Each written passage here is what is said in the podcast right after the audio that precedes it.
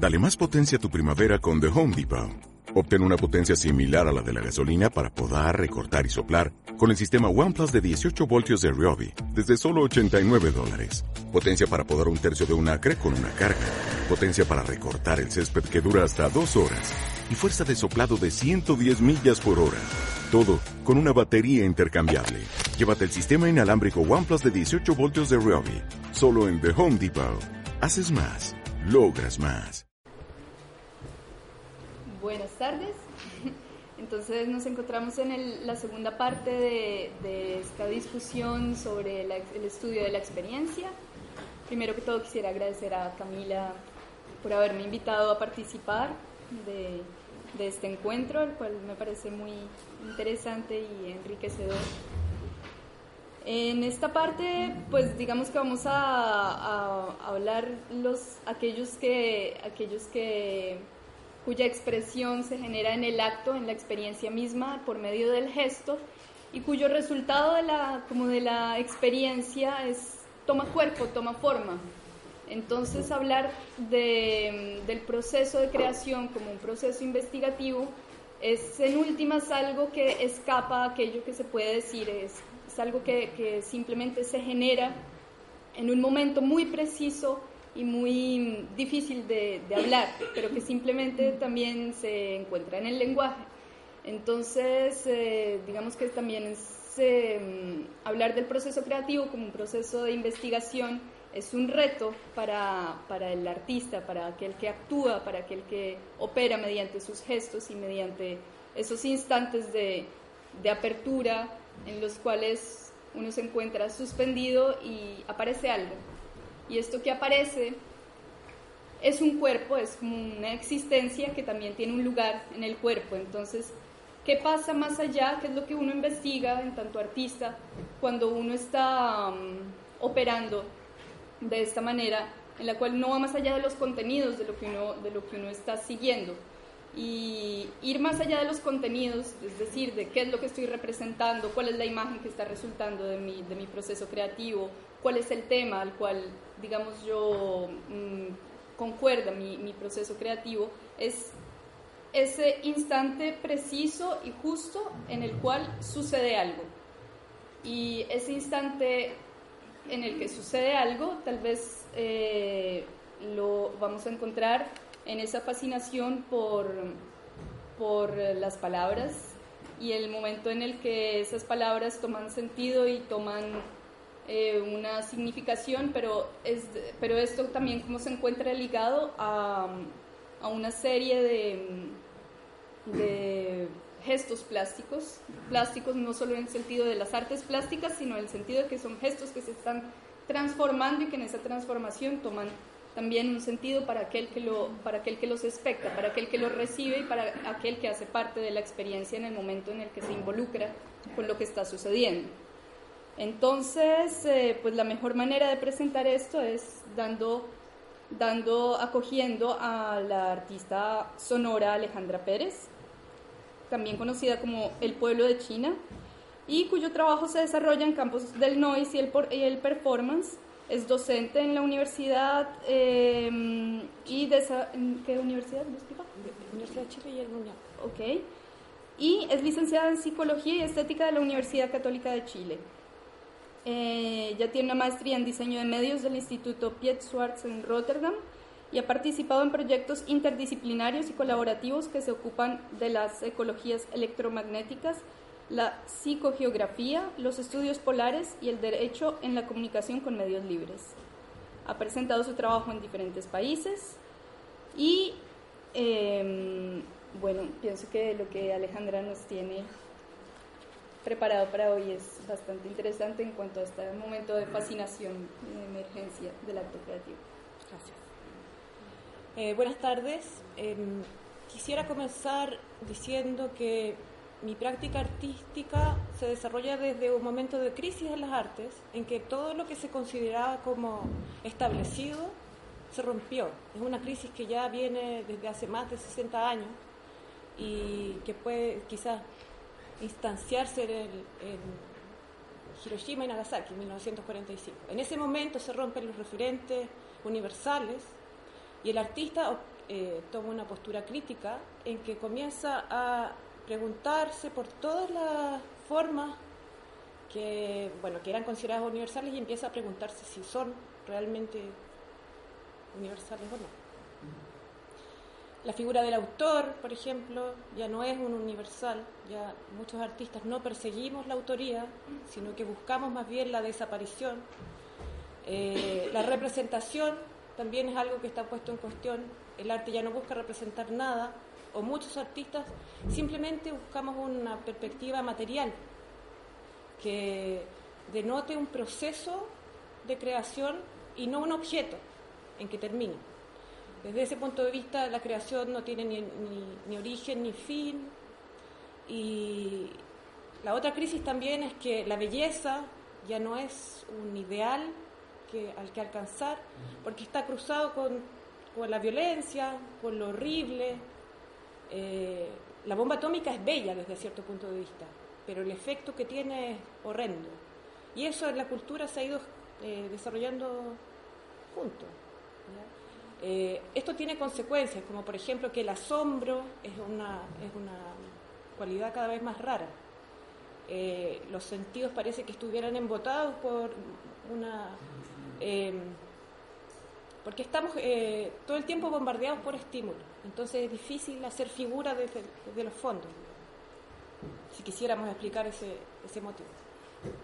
Em, quiero partir entonces con la figura de William Burroughs fallé un poco en traer eh, artistas latinoamericanos y chilenos para explicar lo que voy a explicar. Así que voy a usar eh, el artista norteamericano por antonomasia que es William Burroughs. ¿Por qué, digo que es eh, un fiel representante de su cultura? Porque realmente toma la violencia, el sinsentido como parte de su materialidad artística. y William Burroughs es escritor, escribió libros muy conocidos como eh, el, almuerzo desnudo o Queer o Nova Express. Y él eh, siguió, usó una técnica que la tomó de otro artista que es Brian Geising, que es la técnica de la yuxtaposición o el kata. ¿ya? Él escribió por lo menos tres libros de esta forma, por lo menos Nova Express, La máquina que explotó, eh, no, la máquina suave, Soft Machine, y el ticket que explotó utilizó esta técnica que consiste, se lo voy a mostrar en un video. Eh, este es un video de un documental que se llama eh, El hombre al interior, A Man Within, que es sobre la vida de William Burroughs. Y acá, eh, bueno, está hablando sobre Brian Geising, y él habla sobre la influencia de Brian Geising sobre los artistas de la generación de los 60 y los 70. Ellos forman parte de la generación Beat, que son los antecesores de, de los hippies de la revolución cultural de los 60 y 70. Entonces acá se ve a Brian Geising en acción, eh, hacía unos tipos de pintura eh, donde utilizaba la superficie eh, que estaban por debajo, eh, pero luego en un feliz accidente, tratando de encontrar un marco para una pintura, empezó a cortar con una guillotina, pronto va a salir, empezó a cortar con una guillotina unos papeles él es también el inventor, eh, Brian Geising es el inventor de la máquina de los sueños, esa, es la máquina de los sueños, una máquina que provoca un estado hipnótico que te hace soñar. Eh, lo, diseñó con un ingeniero, entonces también parece que tiene algo de encuentro arte-ciencias. Bueno, en fin, aquí entonces empieza a hablar del, del de la yuxtaposición, ahí explica que usó esta hoja, esta guillotina para cortar los papeles y entonces al ver los papeles de nuevo se encontró que se producían estas combinaciones. Entonces desde ahí ellos empezaron a utilizarlo ya de forma consciente, cortando papeles por la mitad y haciendo avanzar uno en otro, y de ahí iban escribiendo. ¿Ya? Eh, Esto es. Bien. Sigamos. Eh, yo estoy usando la técnica de juxtaposición. Ah, pero antes de mí. Eh, Burroughs utilizó eh, sistemáticamente esta técnica de, de, yuxtaposición para componer porque él pensaba que todas las palabras estaban controladas y controladas por la CIA.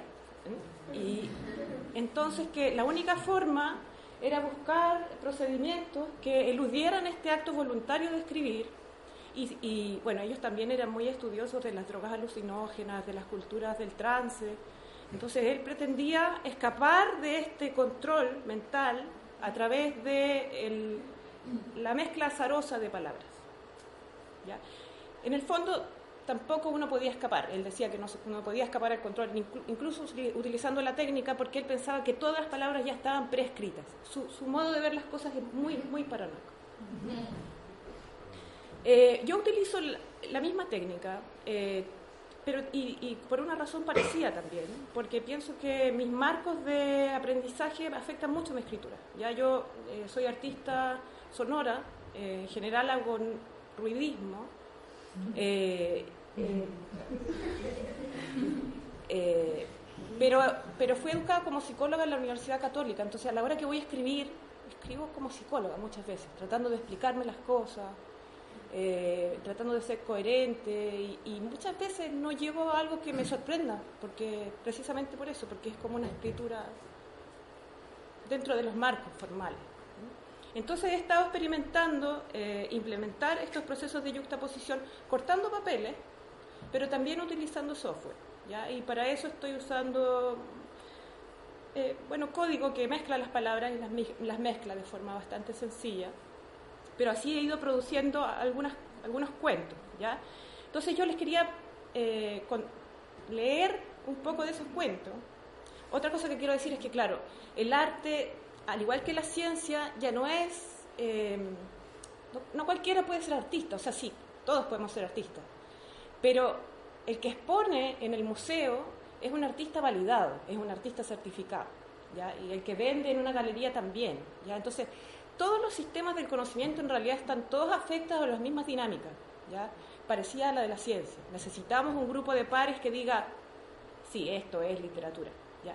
Yo ahora les voy a leer algo que no está validado, ¿ya? porque no está publicado. Entonces yo, yo creo que arte, y no importa en realidad. No importa si es arte. Ya, entonces eh, les voy a leer un trozo de eh, Llegando a Tengrinor, que es un cuento en desarrollo, bueno, está listo, pero no está publicado. Eh,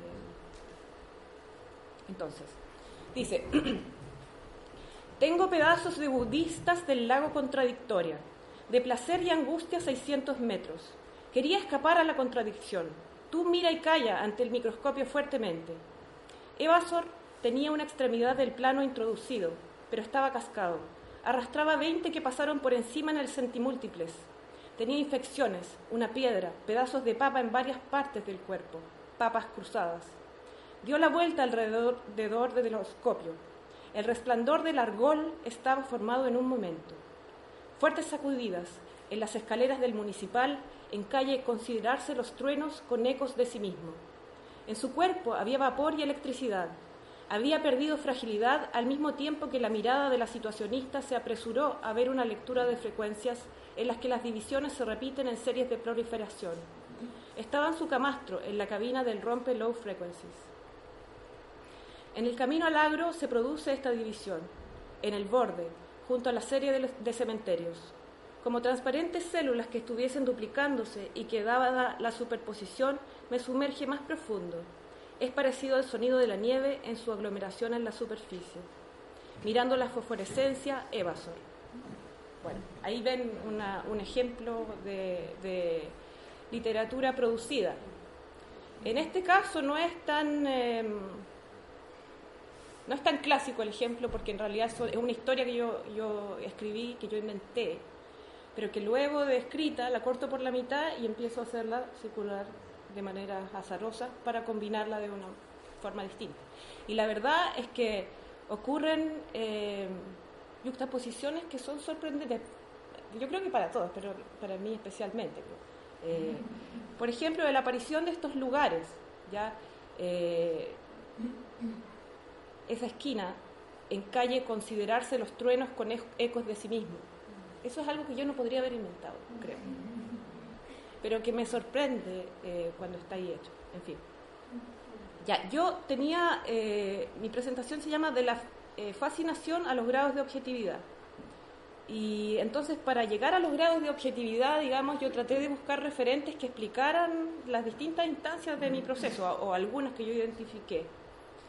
Eh, y entonces me di cuenta que, que conceptos de, Bergson, por ejemplo, tienen un eco que se asocia a, esta práctica.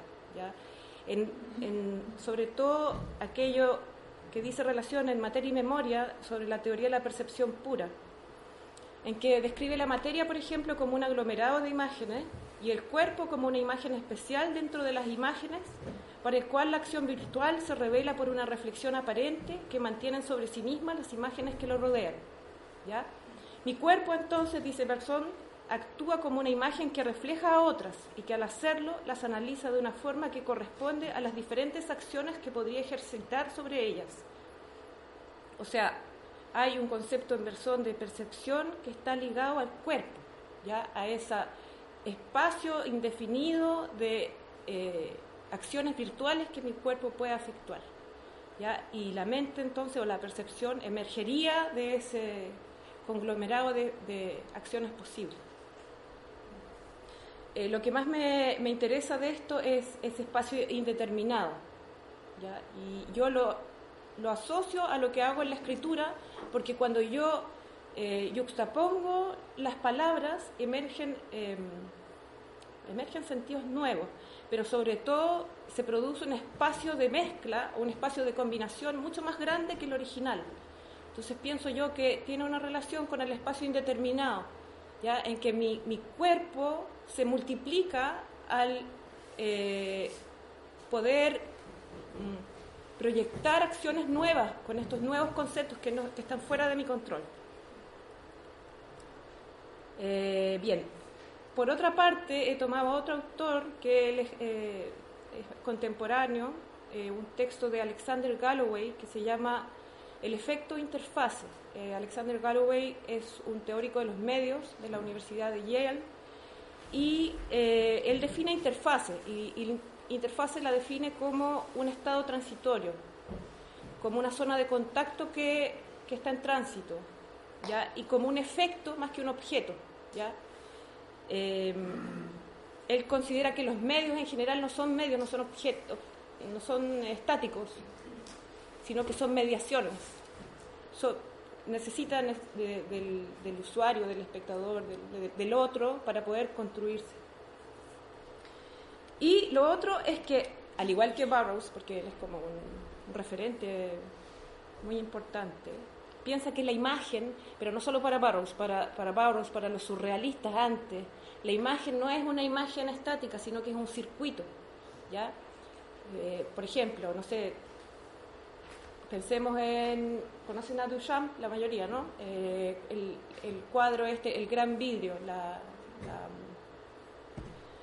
la, novia puesta al desnudo por sus solteros. Eso es un circuito, no es una imagen estática. Están las sábanas que representan a la novia, que eh, eclosiona por un orgasmo y, entonces hay vapor, que es luego... Eh, absorbido por el molino de café que está en el centro de la obra, que hace mover a los solteros, que hacen elevarse a la novia y ¿entienden? Es como un, es un proceso, no se lee como una forma estática. Para, para Burroughs, eh, la escritura, la palabra es un virus, también es un circuito entre una palabra, el virus y no, no sé cómo enunciar estas palabras en realidad, pero son eh, fluctuaciones de intensidad, habla, o disipación de intensidad. ¿ya? Eh, quedémonos con esto, con circulación. Entonces, para Galloway, eh, la interfase es un circuito de circulación de intensidad, precisamente, igual que, que las imágenes para los surrealistas, para Buñuel, por ejemplo, en El perro andaluz también, la imagen es un circuito de circulación de intensidad. Eh, un momentito. Ya, bueno, luego yo empecé a asociar mi práctica con eh, el concepto de objetividad entre paréntesis, de Maturana. Em, empecé a revisar los conceptos de, del libro de, Maturani Varela de máquinas a seres vivos, eh, aquello de la clausura operacional, que eh, la fenomenología de un, de un organismo cognoscente es una fenomenología cerrada porque está mediada por su espacio, por su sistema nervioso. Eh, y, también aquello de que, eh, esto es una cita, no hay intrínsecamente ninguna posibilidad de una localización operacional en el sistema nervioso en el sentido de que ninguna parte de él puede considerarse responsable de superar como una red cerrada. ¿ya? O sea que la mente no necesariamente está en el cerebro, sino que puede, puede ser, es una red distribuida, ¿ya? y asociado eso a mi práctica artística, entonces yo me veo en esta fascinación eh, por las palabras como imbuida en esa red de palabras, en que mi cuerpo trata de hacer unas asociaciones un poco erradas, no, no, no, no muy exitosas, diría yo, eh, y, el, y luego el trabajo artístico es ese remanente de todos esos intentos, porque tampoco es como que yo les venga a decir, este es el método y esta es la solución, porque de hecho no sucede así. La mayoría, eh, pienso yo, de mis trabajos son son simplemente correlatos del error, de aquellos intentos por conocer algo que nunca eh, puede ser. Eh, y entonces en este camino de tratar de lograr grados de objetividad, lo que trato de hacer es, eh, por ejemplo, construir lugares en, estas narraciones. Y entonces el lector va a poder asociar su experiencia a un lugar y no es solamente como, por ejemplo,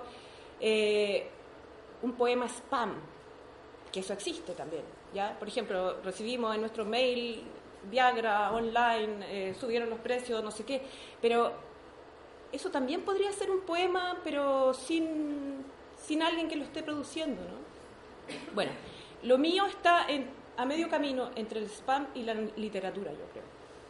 Porque, claro, hay una mezcla eh, quizás incluso violenta de, sentidos y luego hay como una especie de fabricación de, de, un salvavidas, algo así, para, para no ahogarse. Ya, eh, yo creo que estoy en, tiempo, pero les voy a mostrar algo que hice eh,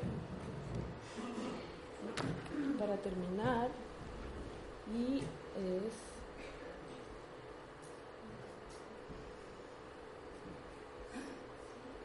Eh, una demostración de, de esta máquina que uso para escribir.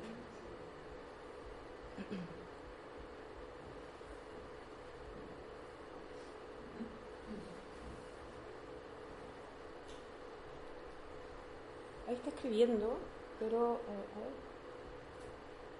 utilicé eh, parte de mi presentación ahí hay otra historia que escribí, pero con parte de las notas que, que tomé de las presentaciones anteriores. Entonces, tal vez encontremos ahí mezclas que sean significativas. Yo en realidad no llegué a, investigar cuáles son las mezclas que son significativas.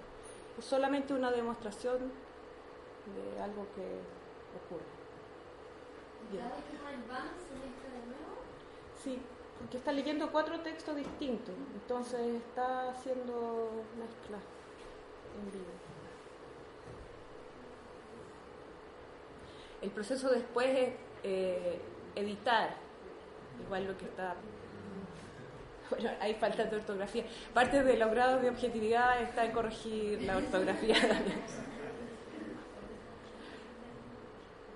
Eh, bueno, yo hablé de algunos eh, artistas que utilizan estas técnicas, pero no son los únicos. Está el francés también, Raymond Roussel, que escribió su libro utilizando también procedimientos, reglas de escritura. Y yo creo que para la mayoría la intención era eludir el yo, eludir la voluntad.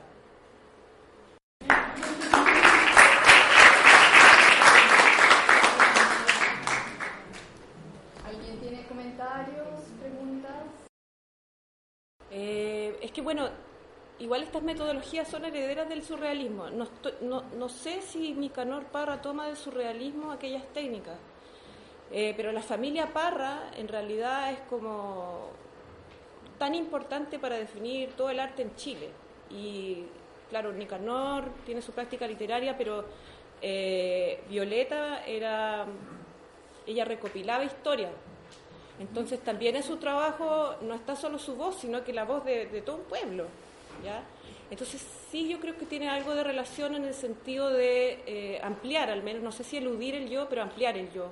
Hay un grupo también que, que se inicia en los años 60 con artistas italianos y franceses, eh, eh, el Ulipo, no lo voy a pronunciar bien, pero es Ouvrar de Literatura Potencial, taller de literatura potencial. Y ellos em, practican matemáticas en la literatura, solamente. Entonces, por ejemplo, una matriz de sujetos por situaciones, y entonces va llenando todos los espacios con esa realidad inventada, por ejemplo o solamente escribir usando palabras que tengan la letra D. Otro. probado, aquí lo que hace es como romper la, semántica, eh, pero la estructura sintáctica se mantiene, porque sintácticamente todas las oraciones son eh, gramaticalmente correctas, aunque en un sentido literal el significado no, no, sea fácil de acceder a él. Entonces ¿no has probado rompiendo la gramática también? Es decir, hacer versiones que además de semánticamente eh, en lo liberal ser difíciles de acceder, romper la sintaxis y el propio orden, la propia eh, concordancia de la sintaxis del lenguaje, eh, al haber una ruptura también provoca Entonces, esa pregunta, si has probado con eso. No, mira, no he llegado a programar tan finamente el software, digamos. Pure Data y pero se podría hacer. Eh, pero la verdad es que rompiendo el papel por la mitad y haciendo avanzar las palabras ya se obtienen resultados bastante sorprendentes. Claro. ¿Ah, sí? ¿Por qué?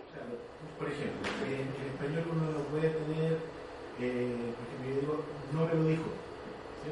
No me lo dijo. Yo me digo, le, no, me dijo. Ya, sí.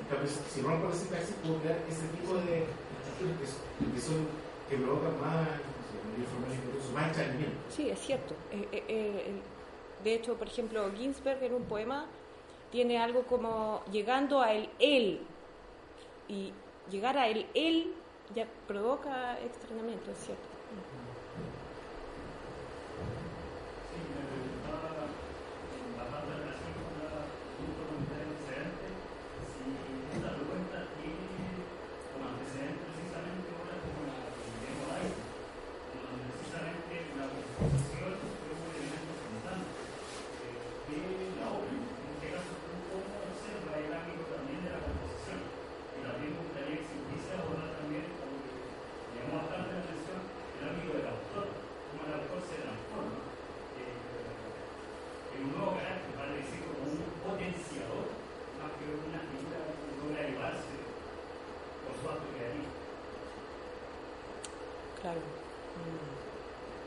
A mí la figura que más me interesa en este momento es la del rompedor, como tratar de, no hacer las cosas como normalmente se, hacen.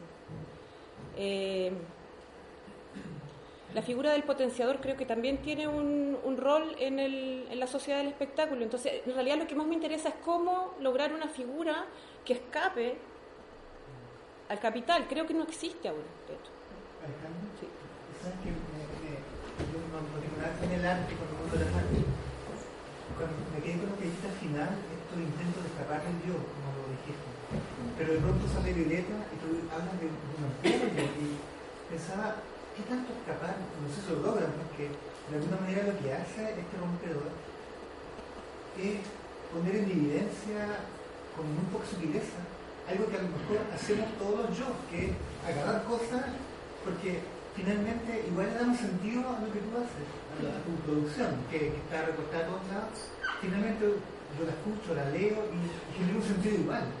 Entonces a lo mejor esa cosa de tomar de cualquier lado, de, eludir el yo, a lo mejor lo que nos muestra finalmente es que eso yo en realidad de alguna manera ascendiendo siempre. De alguna manera yo igual está diluido o ampliado. O sea, me, esa reflexión me, sucede con lo que me, eh, es que yo creo que igual estamos en un momento cultural en que no tenemos soluciones.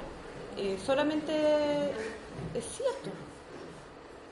Solamente como a ti, diseños experimentales, tenemos algo así, porque no. Y, por otro lado, hay eh, los situacionistas decían, ellos tenían la máquina de pintura industrial, entonces era una máquina que pintaba grandes rollos que iban pasando. Y, la idea era eh, explotar el mercado del arte. ¿Ya? O sea, si, si mis libros fuesen exitosos, si yo no me demorara tanto tiempo en editarlo, podría romper el mercado literario, podría vender libros que no me toman tiempo de escribir. O sea, también aquí hay una, hay una crítica al, al, al escritor como privilegiado que tiene tiempo de sentarse a escribir.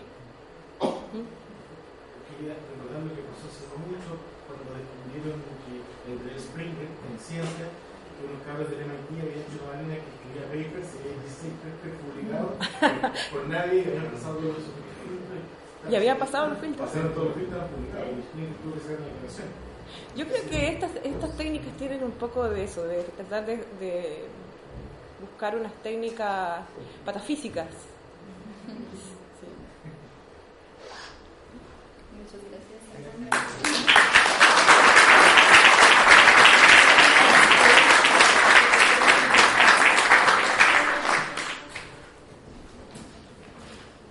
Entonces ahora vamos a recibir a la coreógrafa Elizabeth Rodríguez, a Miguel Ángel Fuentes, el físico Miguel Ángel Fuentes, y a la coreógrafa Carola. Diseñadora, visual. disculpa, Carolina Sánchez. Voy a, a tomarme unos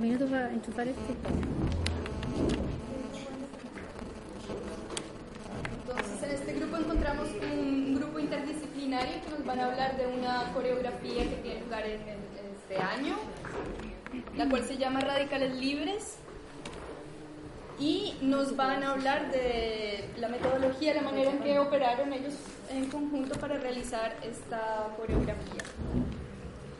Miguel Ángel Fuentes estudió física en el Instituto Balseiro, Argentina. Es profesor asociado al Instituto de Sistemas Complejos de Valparaíso y externo del profesor del Santa Fe Institute. Su investigación se centra en entender el comportamiento de los sistemas complejos desde un punto de vista conceptual fundamental, centrándose principalmente en los sistemas que no son susceptibles de estudiar con el uso de métodos tradicionales reduccionistas. Elizabeth Rodríguez realizó sus estudios de danza en el Centro de Danza Espiral. Ha creado varias coreografías y varias obras importantes en Chile. Pues el mismo Y Carola trabaja como diseñadora eh, conjunto con Elizabeth. También ha realizado diferentes, eh, diferentes diseños de, de trabajos y de coreografías. Y bueno, los invito a contarnos su experiencia. Gracias. Voy a hablar, gracias por la invitación, gracias Camila. Voy a hablar yo primero porque soy la convocante al proyecto, así que eh, Radicales Libres. Eh, bueno, soy coreógrafa, primero fui bailarina y antes fui ingeniera en informática. Entonces también estoy tratando de hacer un link para llegar acá a un instituto de ciencia. Me parece súper, eh, para mí, vivencia, es súper eh, interesante si- situarse en este lugar. desde- Pero tengo que decir que eh, ingeniería informática en los años 70, eh, 80, un poco más, 80, donde la computadora estaba en un lugar IBM 360, o sea, yo no tuve nunca relación con esto. Lo que sí tuve eh, fuertemente fue eh, matemáticas y análisis y la lógica de alguna manera que me, ahora entiendo lo significativo de esa experiencia y de ese aprendizaje en lo que estoy haciendo. Entonces, nada, eh, súper interesante estar en este lugar. Bueno, parto por decir que es un proyecto de danza y generalmente uno tiene que explicar un poco lo que es danza. Bueno, danza contemporánea en el sentido danza actual, que no tiene nada que ver con, o sus raíces están en el ballet, por si alguien dice danza contemporánea, que lamentablemente en este país hay que explicar un poquito, eh, o en su diversidad también tenemos el ballet tenemos el jingo en la tele. eh, como por ahí pintar. Eh, lo, lo, que pasa es que uno dice danza contemporánea y es como, es la actividad, es el arte del movimiento, de alguna manera ejercida por cuerpos, eh, hasta el momento. O hay gente que ya está extendiendo el cuerpo en sus trabajos. Entonces, eso, eso es como contextualizar desde ahí, es lo que vamos a ver. Eh, también voy a empezar a hablar muy fuertemente de, la, de, mi biografía, porque es desde ahí donde me instalo, no, no voy a citar a nadie, he leído mucho, pero lo pertinente es lo que la vivencia, entonces finalmente eh, es la propia experiencia lo que me hace llegar a, convocar a, las dos personas que están acá al lado, a, Miguel y a la Carola, eh, por la necesidad que uno tiene de transformación sobre lo que uno está haciendo, el cómo se hace, como decía la colega eh, que tiene que ver con el conocimiento adquirido durante una práctica sistemática desde el cuerpo. Y la dimensión corporal eh, solamente no es el, o sea, uno trabaja con el objeto cuerpo, pero también el cuerpo como parte de sí mismo. Eh, entonces, en ese ámbito es lo, que yo, es, es, bien difícil dividir cuando uno es un ser integral. Entonces siempre me confundo, hablo del yo, hablo de mí, hablo de mi práctica, pero por, porque está todo imbrincado de alguna manera en lo que uno ejerce, en lo que se hace. Eh, a partir de eso, a mí me gustaría, vamos a hablar de eh, un objeto, una obra, la última, estrenada en, un lugar eh, validado en Chile, que es el GAM, pero que ha tenido varias eh, momentos previos hasta llegar al abril de 2014, que es, hace poquito. Eh, pero para eso voy a hacer tres minutos de muestra, muestra de esa experiencia, porque eh, para que vean, ahora es una imagen, no tiene nada que ver de la experiencia en, en vivo. Es súper importante decirlo porque, y es una edición de tres minutos, para que se hagan una idea, porque también he escuchado mucho de visual, de una, uno está hablando sonido y visual, pero lo que uno hace es mucho más completo, en el sentido de se completa la... Entonces, radicales libres les voy a mostrar tres minutos para que podamos, creo que, ver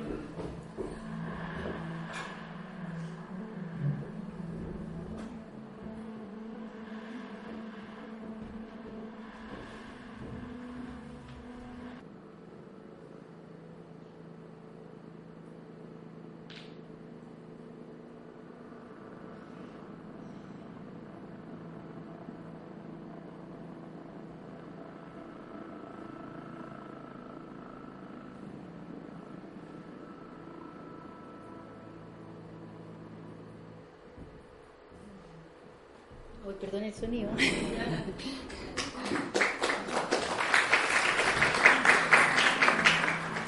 Editado por Carola Santos.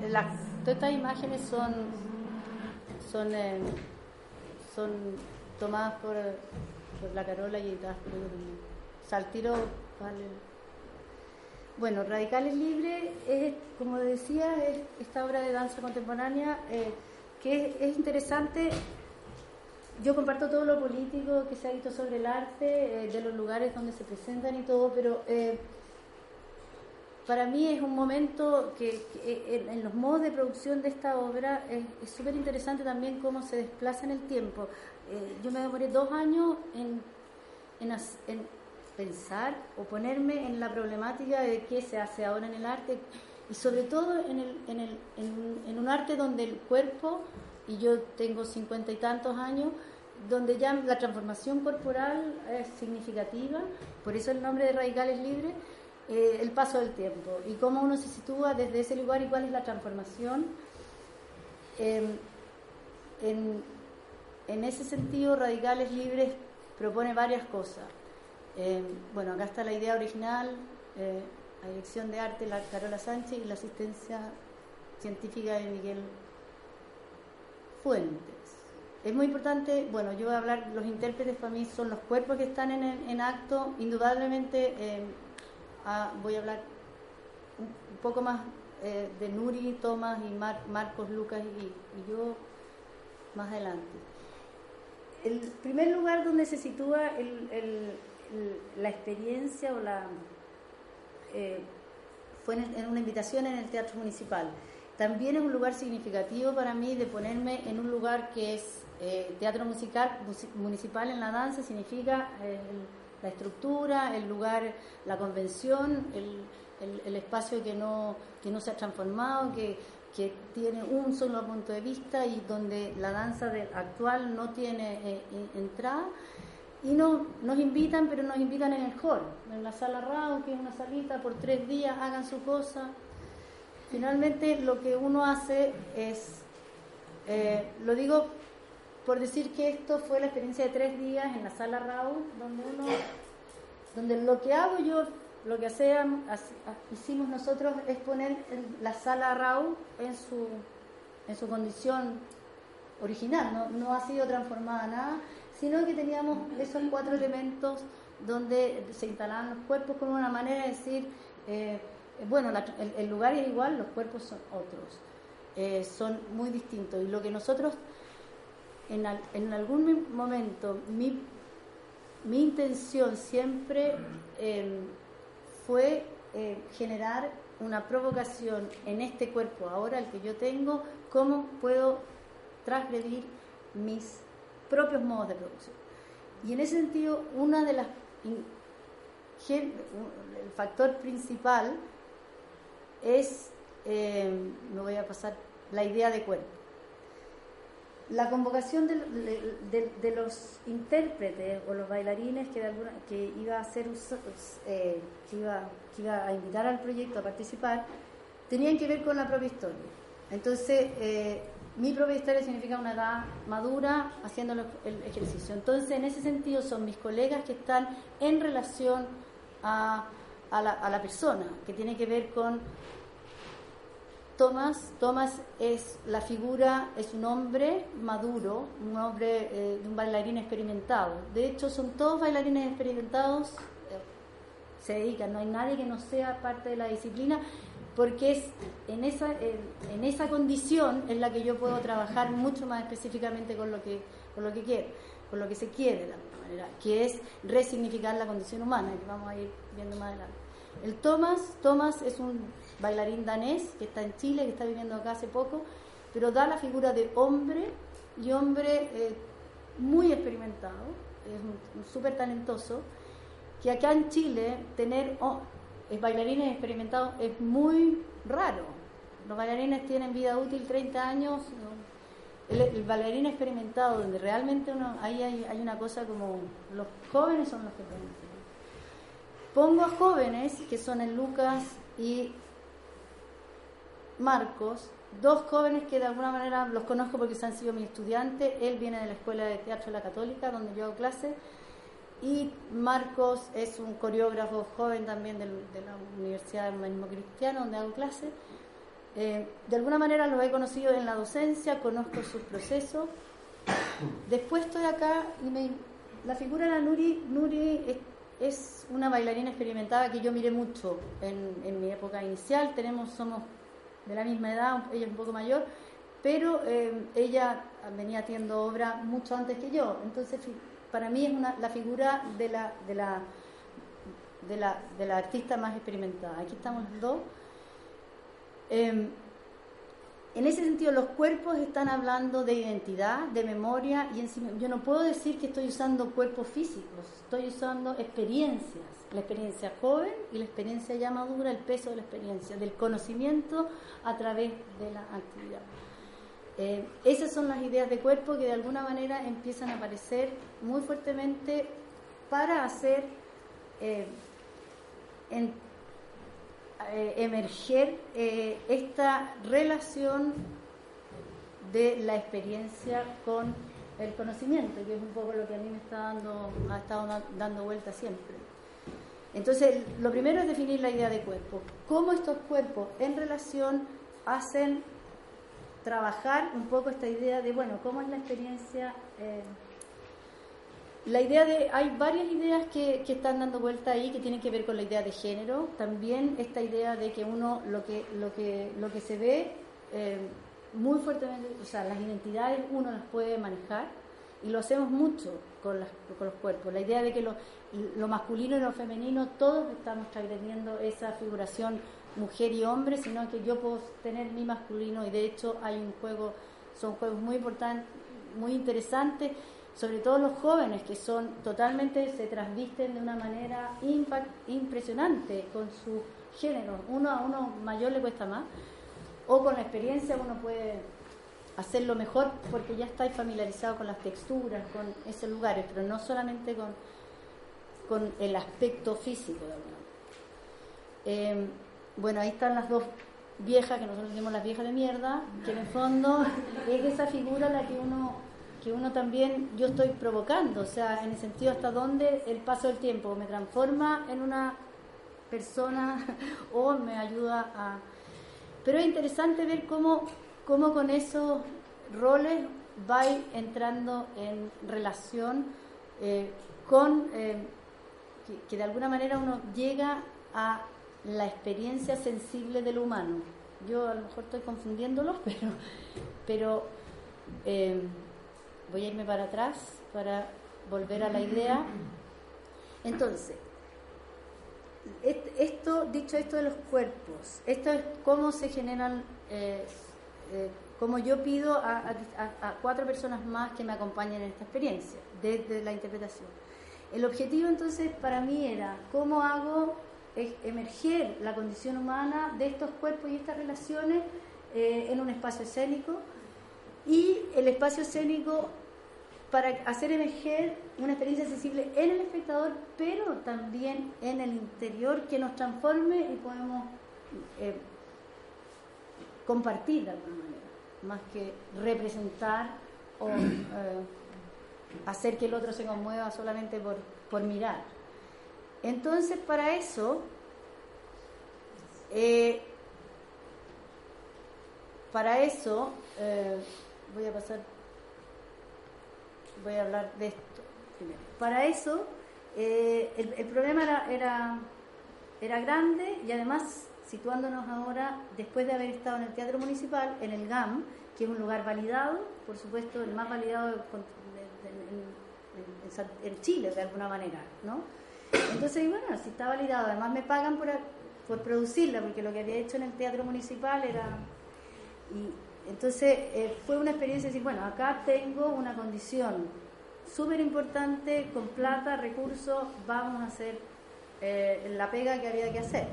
Y en ese sentido entran todas las personas que eh, tienen que entrar en el ámbito creativo y la idea, por ejemplo, de la caja de luz, que en el fondo es lo que nosotros propusimos. Una caja de luz que de alguna manera nosotros, basándonos en tecnología, en, un espacio escénico contemporáneo, haciendo un cuadrado negro, un negro un blanco sobre negro o negro sobre blanco, o sea, de partida la caja de luz blanca se sitúa en un espacio negro, nosotros estamos, estamos en un espacio blanco y los cuerpos de los bailarines y los cuerpos de los intérpretes están con ropa negra, con tratando de escindir todo, toda mm, visualidad que impida, no sé, el color, eh, muchas cosas que impida o los objetos lo objetual para hacer emerger el cuerpo y su movilidad. Em, esta caja de luz, que ideada por la Carola, de alguna manera eh, hacía y, que hace referencia después como lo que va a hablar Miguel también cuando él Miguel me, habla de cómo usamos la tecnología en pos de mostrar la condición humana, o sea, es, es la vuelta, porque uno puede hacer tecnología por mostrar tecnología, pero como yo a partir de una, un uso tecnológico, me hago, el, eh, hago uso de, ese, eh, eh, de esa intermediariedad para mostrar la condición humana, que es lo que, lo que uno está entendiendo que en esta humanidad, en este mundo está desinhibida. ¿no? Y en ese sentido llegamos a esta construcción de esta caja de luz maravillosa que funciona, funcionó perfecto, muy bien construida y diseñada, donde permite que nosotros podamos jugar con la luz, con el sonido, porque la sonoridad es muy importante, la luminosidad, el sonido y exponer estos cuerpos en relación. Eh, eso es básicamente eh, la, la idea de espacio. La idea de movimiento estos cuerpos de alguna manera eh, se mueven. el arte de la, o sea, la danza es un arte del movimiento, por así decirlo. La sensibilidad que, que experimenta, se experimenta al percibir un, un, un movimiento donde no es, eh, nosotros, no, a ver, es tan difícil referirse porque no es, eh, es efímero, no es objetual. Nosotros trabajamos con con energía, con otra cosa que no es forma. O sea, indudablemente los antiguos, para llamarlo antiguos, trabajaban con las formas establecidas y vamos con el virtuosismo reproduciendo un poco circo del sol ahora, de alguna manera que eso es la llevado al ballet al, máximo de su experiencia. Son reproducciones.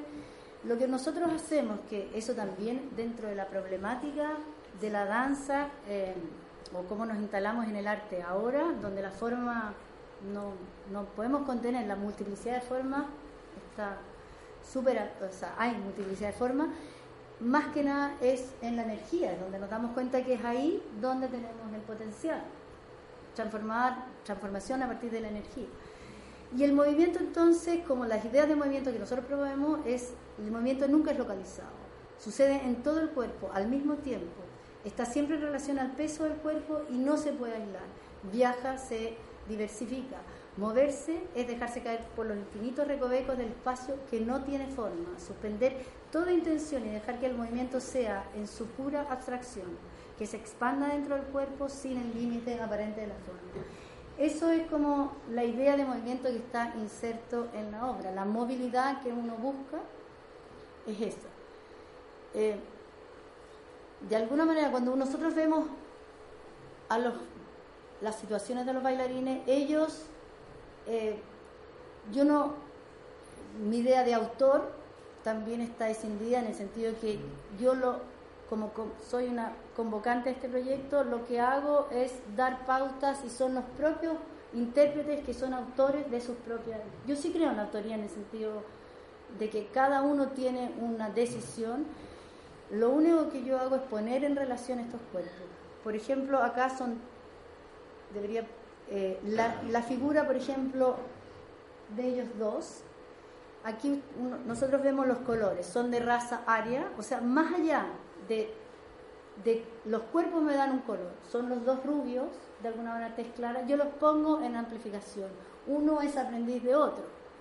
Yo no estoy diciendo que con eso Lucas o el, el Thomas sean así, hago la figura de dos iguales, uno más joven y uno más viejo hay eh, otra relación que yo puedo establecer con eh, las dos mujeres experimentadas con que el, joven los pone en conflicto, las pone en conflicto, con otra idea, con otra manera.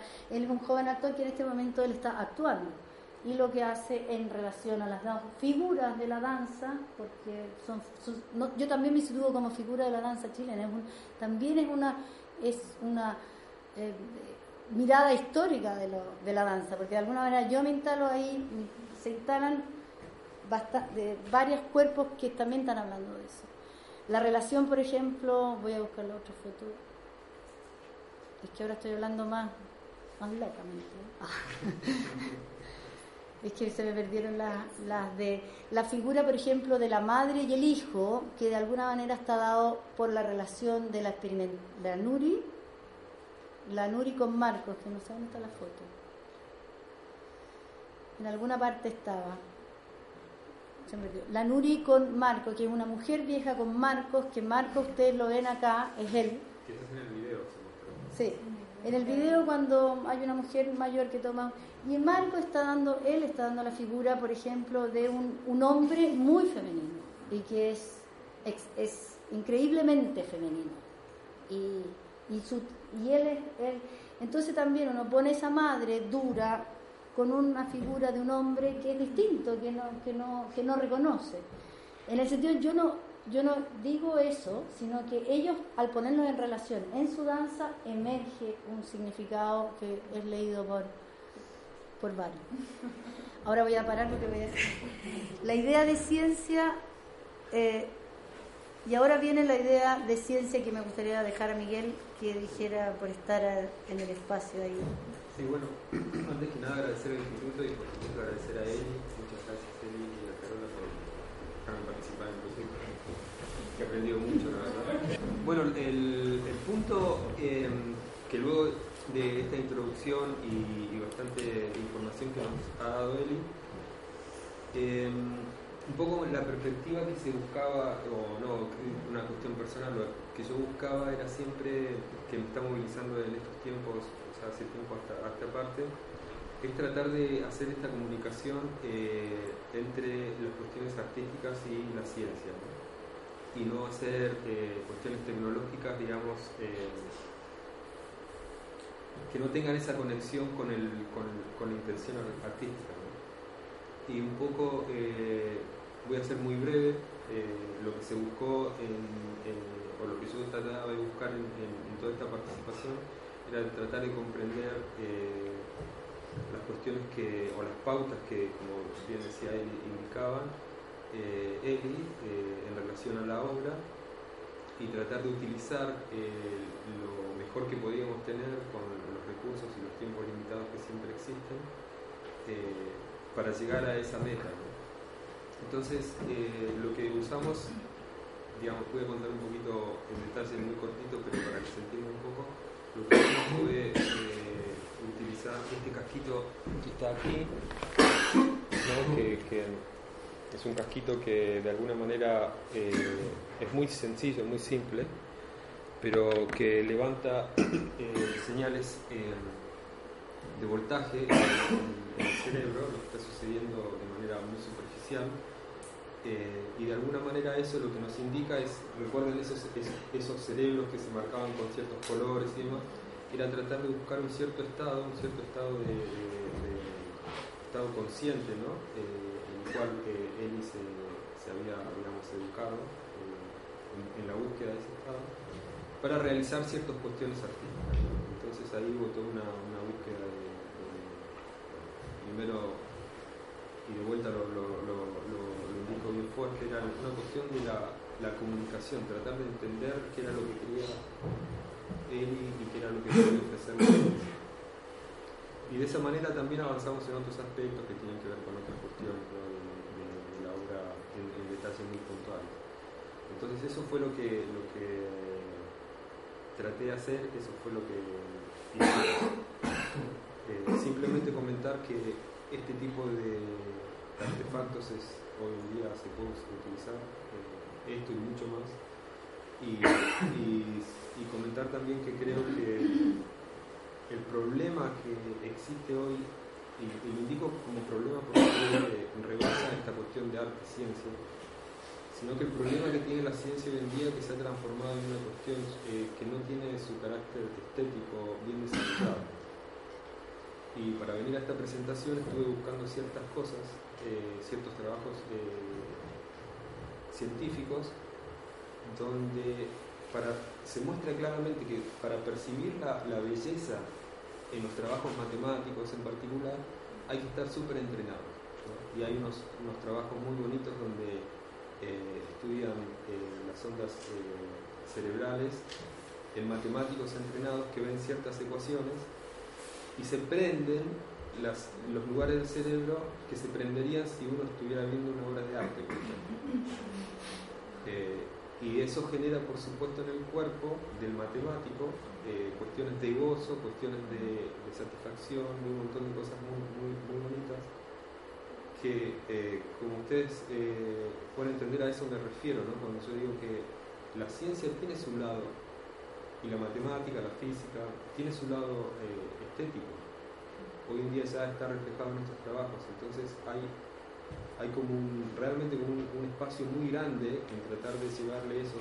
Y otra cosa que me preocupa mucho son los, chicos en estos momentos, cómo tratar de educar esa belleza, cómo tratar de educar esa estética eh, muchos creen que eh, no es tal, pero hoy en día, gracias a todos estos eh, elementos, ya sabemos que sí. Que un matemático, de hecho, hay, un trabajo muy bonito, ¿no? Donde se muestran varias ecuaciones y hay un ranking de, belleza.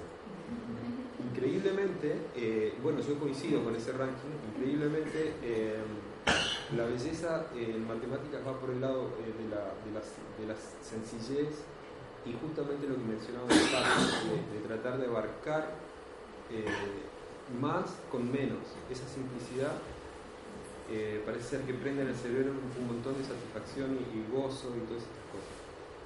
Entonces, bueno, nada, decir que por este lado, por esta obra fue eso, pero yo creo que la búsqueda de mi parte es tratar de, ir cerrando ese, y por supuesto esto es una cuestión abierta, ¿no? tratar de ir cerrando ese gap que existe entre, entre la cosa tan formal, que parece que no tiene belleza, parece que no tiene estética, pero sin lugar a dudas, si uno está entrenado, esas, surgieron esas preguntas en charlas anteriores, si uno está entrenado, y no, tiene por qué estar muy entrenado, simplemente lo suficientemente entrenado, yo creo que podríamos disfrutar la ciencia de otra manera, de otra perspectiva totalmente distinta, que tenga que ver con un gozo hacia eso.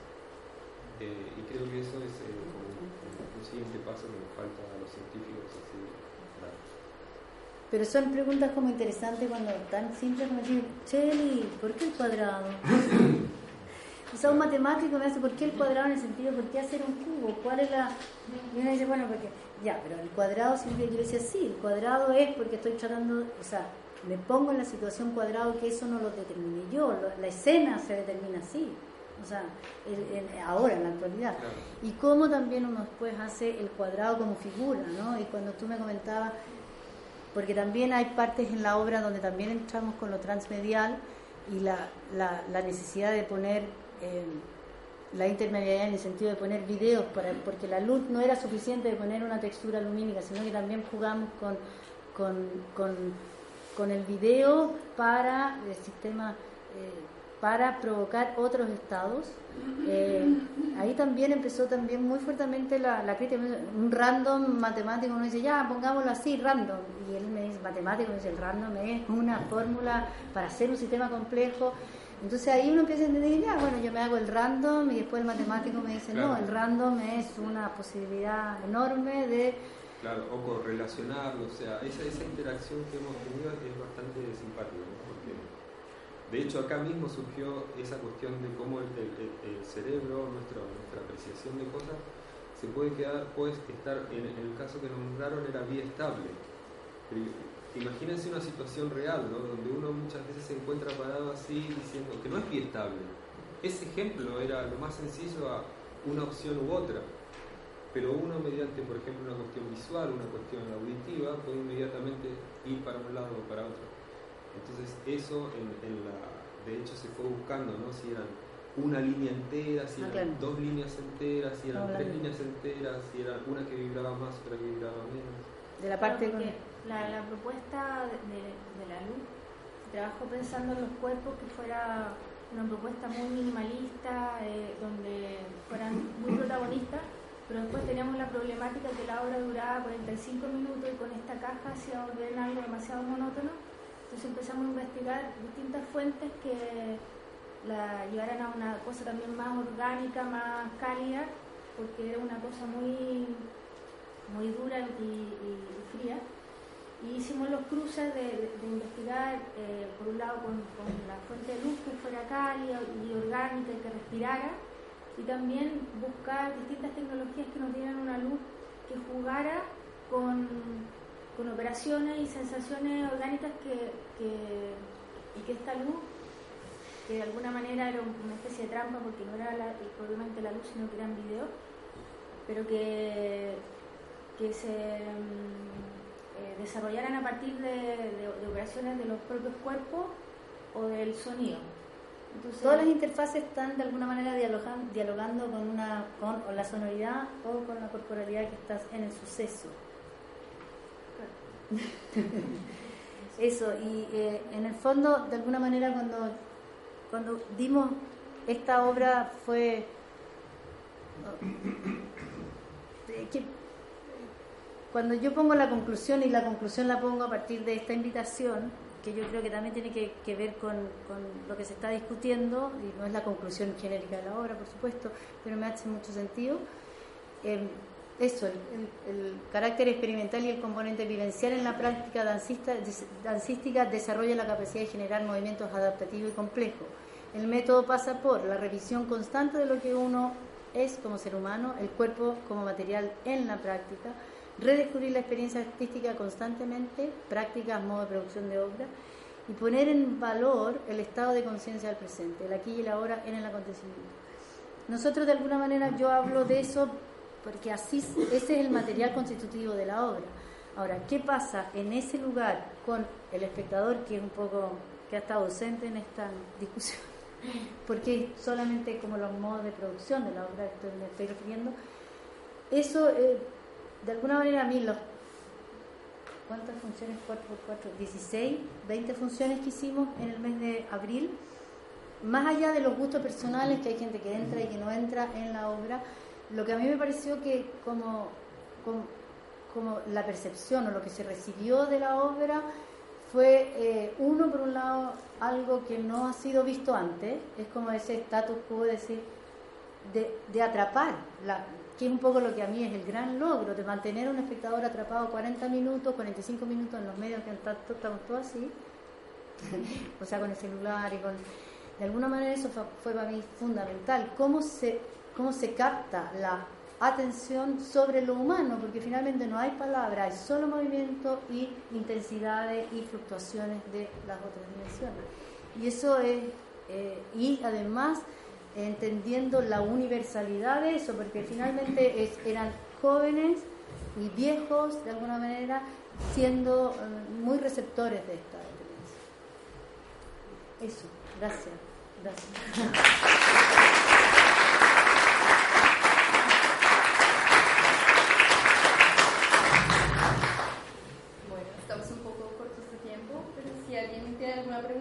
Comentario?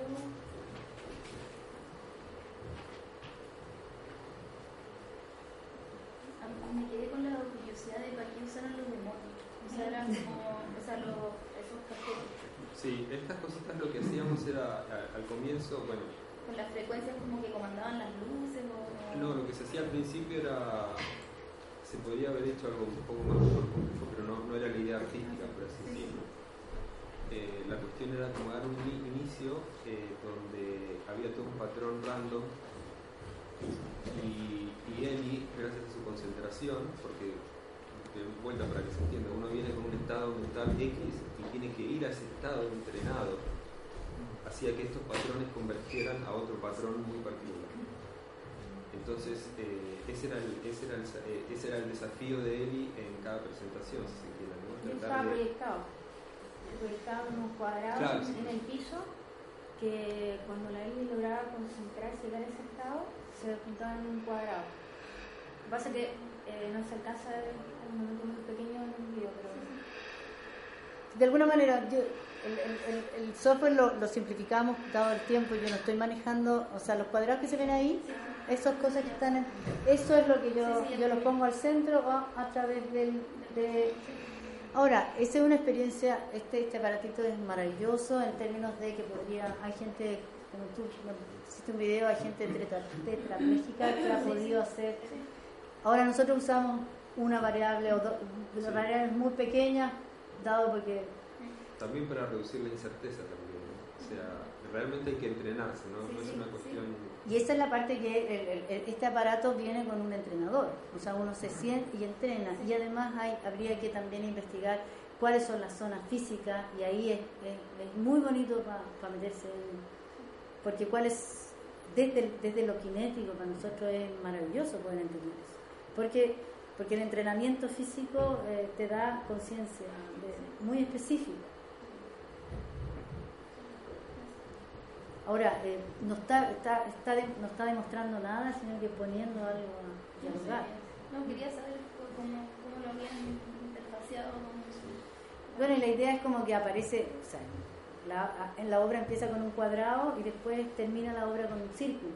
O sea, que también la idea de que, también la pregunta, bueno, ¿qué, ¿cuál es la diferencia entre cuadrado y círculo? O sea, es una, matemáticamente yo le preguntaba, bueno, ¿hay diferencia entre cuadrado y círculo? Claro, Los espacios ortogonales de independencia entre las cosas. Claro, el círculo, viste, es bien simétrico, tiene otras propiedades, tiene unas propiedades geométricas que lo hacen súper interesante en su gran nivel artístico también. El cuadrado, bueno, todos sabemos lo que quiere hacer eso. Claro, el, cambio de paradigma finalmente, ¿no? Es súper en, en un objeto muy concreto.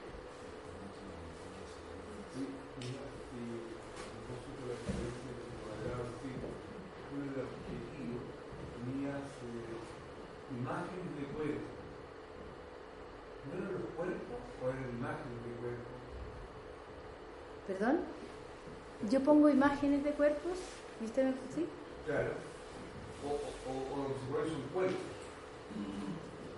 Pero es que, es que, eh, a ver, las imágenes, claro, son cuerpos que no están haciendo nada, o sea, pero son los, es que son humanos. No, no, no entiendo entonces. Pero... Al menos en términos de la, del entendimiento es posible también concebir idea de imágenes de cuerpo. Ah, claro. Sí, aquí hay un, sí, hay un cuerpo de imágenes. Ah, claro, pero sí, sí, sí. Sí, pero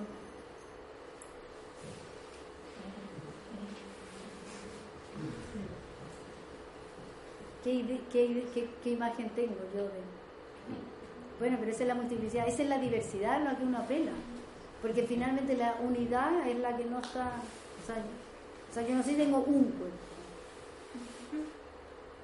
O sea, en lo objetual sí, pero ese cuerpo se transforma constantemente, no es igual en este segundo que el siguiente. O sea, y depende con quién esté al lado. Nosotros somos seres sociales también. O sea, yo, mi cuerpo existe en relación a otro. Y en ese sentido es muy importante, o sea, para mí no sé si ustedes quieren la, las artes escénicas, los performers, no solo los bailarines, porque aquí hay colegas de teatro también, eh, somos objetos súper interesantes para investigar, por, dado el... No, no, para trabajar, dado la expertise que uno tiene, si nosotros somos generadores, observadores de eso, ¿no? Entonces también es, muy interesante que esto empiece a nutrirse con, o relacionarse con eso. Yo tengo una pregunta respecto a eso. O sea, entiendo que en el fondo este proyecto parte como un proyecto de danza y se invita, te invitan a ti en el fondo como científico para aportar y asesorar. Mi pregunta es hasta qué nivel, o sea, con la parte científica, porque entiendo que hay como una asesoría, hay preguntas que, que, ponen en el fondo los artistas a la ciencia, pero hasta qué nivel el método científico en el fondo se alimenta y se nutre también de esta experiencia, o sea, en, este, en, esta, en este particular. Yo en particular, o sea, o sea, tocaste una cuestión que durante todas estas charlas, que seguramente hubo, gente que se movió en, en los asientos así, ¿no? Porque hoy en día el método científico, como se estudia por ahí, no sé si te estás refiriendo a eso, eh, eh, ha cambiado totalmente la, visión de un científico y, y casi me atrevería a decir algo así como que el método científico hoy en día, y, la aguanto, pero seguramente gana pega, es lo que hace el científico. Punto aparte.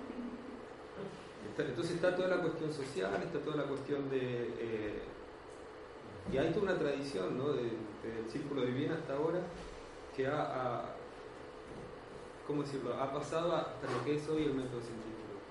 Entonces, volviendo a tu pregunta, yo creo que eh, para cualquier persona que se encuentre en una situación abierta, un científico que se encuentre en una situación abierta, eh, esta interacción con, con, las artes, vamos a decirlo así, en vivo y en directo, es súper poderosa, porque sin lugar a dudas uno abre ciertos canales de, de, circulación, digamos, o de pensamientos que antes no tenía. Eh, se abre en, en, un diálogo, se abre una, una, nueva percepción de algo que en un gesto, en un movimiento, uno ya casi puede entender otra no te voy a decir soluciones, pero sí una forma de pensar distinto. Y esa forma de pensar distinto es lo que hace el método científico hoy. ¿no? O sea, hoy en día, eh, si uno va a un laboratorio un poco, digamos, eh, ¿cómo decirte? Eh, no tan eh, alquitranado, eh, uno charla tomando té y ahí es donde, digamos, las cosas suceden. Seguramente en la cocina suceden más cosas que sentado así o pensando eh, ese es el método científico que yo entiendo, y no es que lo entienda yo, sino que estoy de acuerdo con alguna línea de pensamiento en, ese sentido. Entonces, de vuelta, creo que estos diálogos o estas esta formas de interacción a un científico eh, le sirven muchísimo, son invalorables. Porque eso no es lo que vos tenés en horas y horas sentado en la facultad. Eso es lo que nos falta, ¿no? esa, esa, parte es la que a nosotros nos, está faltando. Es como que venga alguien y nos, nos lea algo al revés, ¿no? Eh, y, uno dice, ah, sí, y si hago esto y si pienso aquello, eh, muchos los han querido, digamos, hay muchos métodos que han querido, digamos, tratar ese tema, ¿no? Eh, de no pensar de forma lineal, de el famoso salirse fuera de la caja, que lo hemos, digamos, heredado los gringos. Eh, para mí, todo eso simplemente tiene que ver con una cuestión de, dialogar, ser sociable, dialogar con otras personas y estar abierto a, a nuevas posibilidades, sin lugar a dudas. De hecho, qué mejor sería tener una, facultad, digamos, de ciencias exactas donde vos estés todo el tiempo, o sea, sea ciencias exactas, pero con arte, con, con, filosofía, con, música pasando ahí. Yo creo que sería otra, otra película. No, pero es que lo que tú hablas también en el fondo que en cualquier experiencia fuera del laboratorio, en el fondo es una experiencia que te ayuda, o sea, que te suma en tu en tu quehacer científico. Pero ¿qué particularidad tiene como la vinculación con el arte específicamente? No como cualquier experiencia que tiene en el laboratorio, sino ah, el artista. Bueno, el arte yo creo que trae su, su caja de herramientas, por así decirlo. Eh, y, y, tanto así como la disciplina, las formas de preguntarse o, o, el diálogo, eh, a mí en particular me hacen, me hacen eh, por ejemplo, para ponerlo más en concreto, muchas veces luego de todas estas charlas con, con, él y con todo el grupo, volví a mi casa con una sensación en mi trabajo científico de decir, bueno, a ver, pero vamos a, ¿dónde está la pregunta esa? Muchas veces uno como científico hoy en día, y te estoy respondiendo muy personalmente, uno está en el día a día y dice, ah, esta cosa cómo se resuelve, y está pegado en una ecuación, pero no estás viendo, digamos, el, el, aspecto. Y yo lo que notaba que eh, en esta parte, digamos, de interacción artística, uno tenía que estar siempre como centrado, o, viendo una, una, cuestión amplia, no un punto así o esa cuestión específica. Eh, ¿Puedo, desde el lado mío comentar un poco también la relación, porque yo estoy acostumbrada a, trabajar con, interdisciplinarmente, pero a trabajar con la ciencia, quizás será por la biografía tiene que ver con que uno empieza al tiro eh, inmediatamente a trabajar en un metalenguaje y no en la, en la administración de recursos, como decíamos. Que teníamos, yo tenía problemas a lo mejor con otros, porque estábamos hablando desde la administración del recurso, el músico o lo que sea, y, no de, y para mí con Miguel fue mucho más fácil trabajar desde el metalenguaje, de decir, bueno, esto estamos hablando desde otro. Y en ese sentido yo hago un cruce fantástico con, con la ciencia, porque, porque porque no sé, fue súper... Eh, sí, sí y, recuerdo muy bien lo que decís, porque a veces eran como pequeños problemas, pero que en realidad no estábamos hablando de ese problema, no estábamos hablando de eso, estábamos hablando de otra cuestión, de la atmósfera, de la, no sé, del sonido, por ejemplo, el sonido pasaba Un elemento parece común, ¿vale? O sea, en particular es que hay como una especie de expectativa que se concreta o no de un fenómeno emergente, o sea, de un fenómeno hay este libro famoso, digamos, como financista, que habla del sistemento. Y que en realidad, que por mucho que manejes, digamos, líneas de casualidades relativamente dominadas, en la dinámica, digamos, sobre todo cuando entran los elementos de subjetividad, surge algo que era completamente no premeditado y sin embargo ese resultado de ese conjunto de cosas que emergieron y puedes o reconocerlo como nuevo, fascinarte o simplemente volverte a preguntar de por qué surgió, pero que se trata, digamos, de algo que surge de conjunto de acciones sin que hubiera habido una premeditación. Es la alusión que tú hacías al tipo de conocimiento que surge en el café, de las conversaciones que la gente tiene, no tiene ninguna valor a formalizarse, no se convierte en un tratado. Y sin embargo, la práctica de cada uno de los que participaron de esa cultura de café ya ha alterado su propia manera, de manejar sus oficios, sus requieros, y hay algo de ese elemento de subjetividad que entra, digamos, que no puede ser codificado, por decirlo de alguna manera, sino expresado, en este caso en el arte, o expresado en poesía, o expresado en, hasta en que el, digamos, surge su idea de la, de la diversidad a partir de una serie de fenómenos que tienen poco que ver con las relaciones causales con las que llegó a eso. Entonces, esa idea, por ejemplo, meter un elemento random, es una manera de decir, ¿qué pasa si le metemos este ingrediente?